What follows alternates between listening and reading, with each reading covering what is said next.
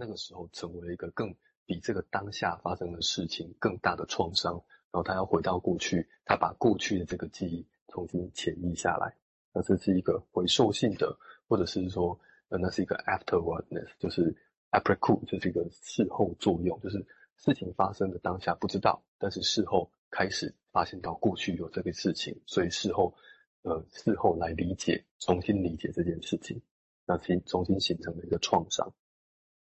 那那回到了这个 LaPlanche 他们对于这个性诱惑理论的的文章里面，我再继续再串联后，所以这这种记忆啊或幻想的精神现实呢，它终究要，这是弗洛伊德的说法哦，必须要建立在现实基础的这个根本上。显然，弗洛伊德永远不会甘心将幻想视为儿童性生自发性生活的。纯粹而简单的产物，所以他意他意思是说，弗洛伊德觉得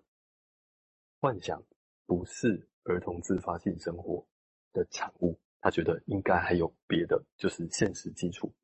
所以弗洛伊德永远在幻想的背后寻找在现实中建立这个幻想的一切。那以下是引用弗洛伊德说的话哦，他说：“呃，这个原初场景的。”感知证据就是他，他看到那个原初场景的的那个画面，或者是有些感官呢，这些证据在狼人的案例中有提到。那母亲对婴儿的诱惑，甚至更根本的是，这个幻想最终是基于一个很原始的幻想。什么是原始幻想呢？就是基于人类历史上实际经验遗传下来的记忆残留物。那继续继续描述，他说，在精神分析中告诉我们的所有事，都是都可能是，如果这些所有事如果是幻想的话，但这些幻想其实曾经在人类家庭的原始时代都是曾经发生，都是真实发生过的。所以，所以停停在这边，我接下来有些自己的联想哦。所以这个意思是说。那在拉普朗齐的描述之下，弗洛伊德认为不会有单纯的幻想这件事情。你的幻想绝对是从真实里面拿来的，那就算不是你的，那也是你的祖先的。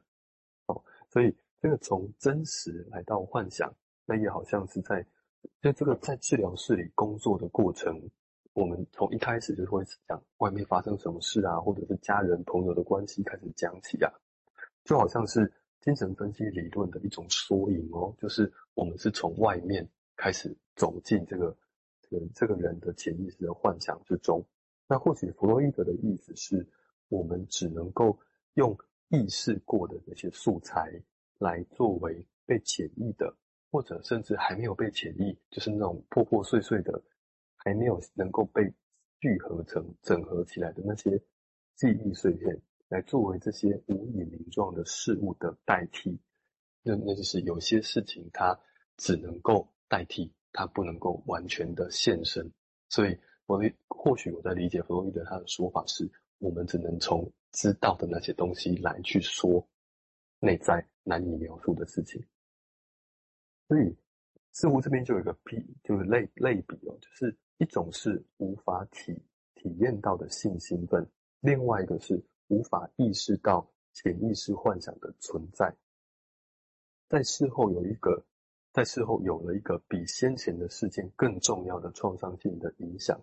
然后对比一个是除了真实，还有一个近乎无限的幻想。意思是说，我们我们现在眼前看到的这些事情正在发生，然后觉得啊，这个就是这样子了。可是其实，在发生事情的下方那些潜意识里面，还有更多更多的事。那就如同我们。看到在青春期后发生的这个新的创伤，以为这个就是源头了，但是其实还有一个更更早、更早发生的事情，那个东西还在，所以这样不断的有有好像一个无限的循环可以去想象的事情，这种无限或者这种无无可捉摸的某种程度也算是一种创伤吧。所以除了与除了说是童年时期的记忆，我们好像也可以想说，在过在这个分析的过程中。唤醒了这个 infantile sexuality 这种成人式的脑袋很难想象的不可思议的那些欲望。就人会说，当分析师跟你说：“哎，你可能在幻想要把我把我的阴茎吃掉啊，等等的时候，那种欲望，或者不管是文字的描述也好，或者是这个欲望的描述也好，可能都会让成人的脑袋觉得说，我居然会有这种念头，觉得好害怕哦。那这个害怕，仿佛也是走进潜意识的一种反应哦。好，我先讲到这边。谢谢哈，我想很丰富的想法，但绕着这个地方来。想好，我想几希望可以提供给大家更多的想法。那我从几个片段来切入来讲，就是说，如果我们现在把回应刚开始，现在提到因果关系，如果我们太快的知道说这个症状就是什么性理论，这个性就是 infant 来自口腔期，我可以告诉各位，如果你这么快可以下决定，OK，好像就知道因果关系，这是在做认知治疗。我我没有贬低认知治疗。哦，因为认知还是很重要的，但是这样就是认知治疗，不太是分析哦。我个人是这样觉得。哦，因为我个人比较呼应的是，像维尼可或今天一开始也提到，我们现在理解或前置其实是要反映没有饱和的东西，后面还有别的。那如果知道就是这样，那其实就是认知模式的治疗。我要要很谨慎。我们现在只有说在听他。外面呢，听一些报告，好像用金融一些语言，但是其实你会觉得很容易像这样，因为我们太快以为自己是前知者哦，这样这很容易有，不管你在哪个地方场合住，你可以仔细用这个来作为判断哦。那我也不是说这一定对或错，你可以用这个来想象事情。那至于另外一个，刚刚当然也是一个议题，就是说，那刚刚的幻想有多久？像弗洛伊德也提到的幻想是来自于古古老的。好的东西，包括图等与禁忌，他意图要去推论这个事情，但是其实，在实情上来讲，好像不是，也不是所有人都买单啊。譬如说，我指的在婚期界里面啊，就是说，不是都买单的意思，就是说，有时候会，也就那个古老要推演的多古老，就其实大家那个普瑞泽坚持后来只到三四岁啊，伊底帕斯情节啊，当他的学生提出生殖创伤，他就很有意见了。哎，不过只推了提早两三年，但是我们现在都要讲一点一点之前就前讲口腔期，要讲一大堆，呵 不知道我不知道弗雷德会怎么回应的哦，他已经不在了。那这个地方会涉及到有多古老的时候，维尼口当然讲了一个叫文化词的概念，词哦，池子的池。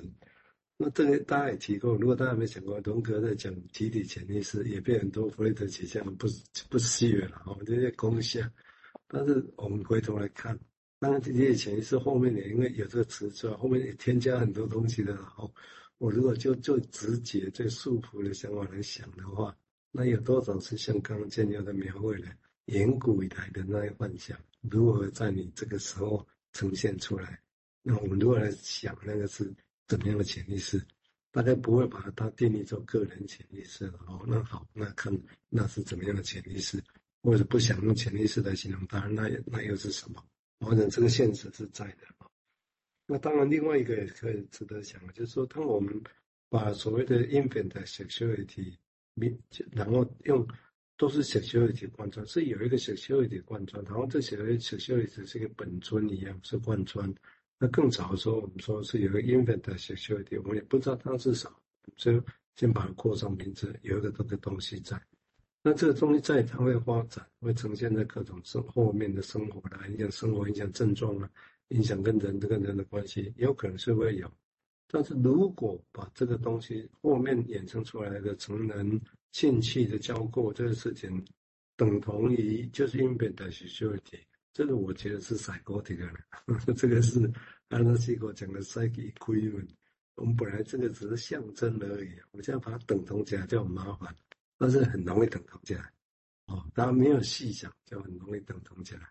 哦，明明是 infant sexuality，我们后来想到就只是 security，然后 security 就想到成人，这是很吊诡的，一直撇不清的地方，也就在这个地方。好，我们接下来请建佑再进一步说明，谢谢。好，那再继续回到文章说哈，他说。呃，然而呢，随着弗洛伊德累积了越来越多的临床材料，他开始怀疑哦，他的病人告诉他的那些用户场景的真实性。所以在一八九七年九月二十一日写给弗里斯的一个著名的信件中，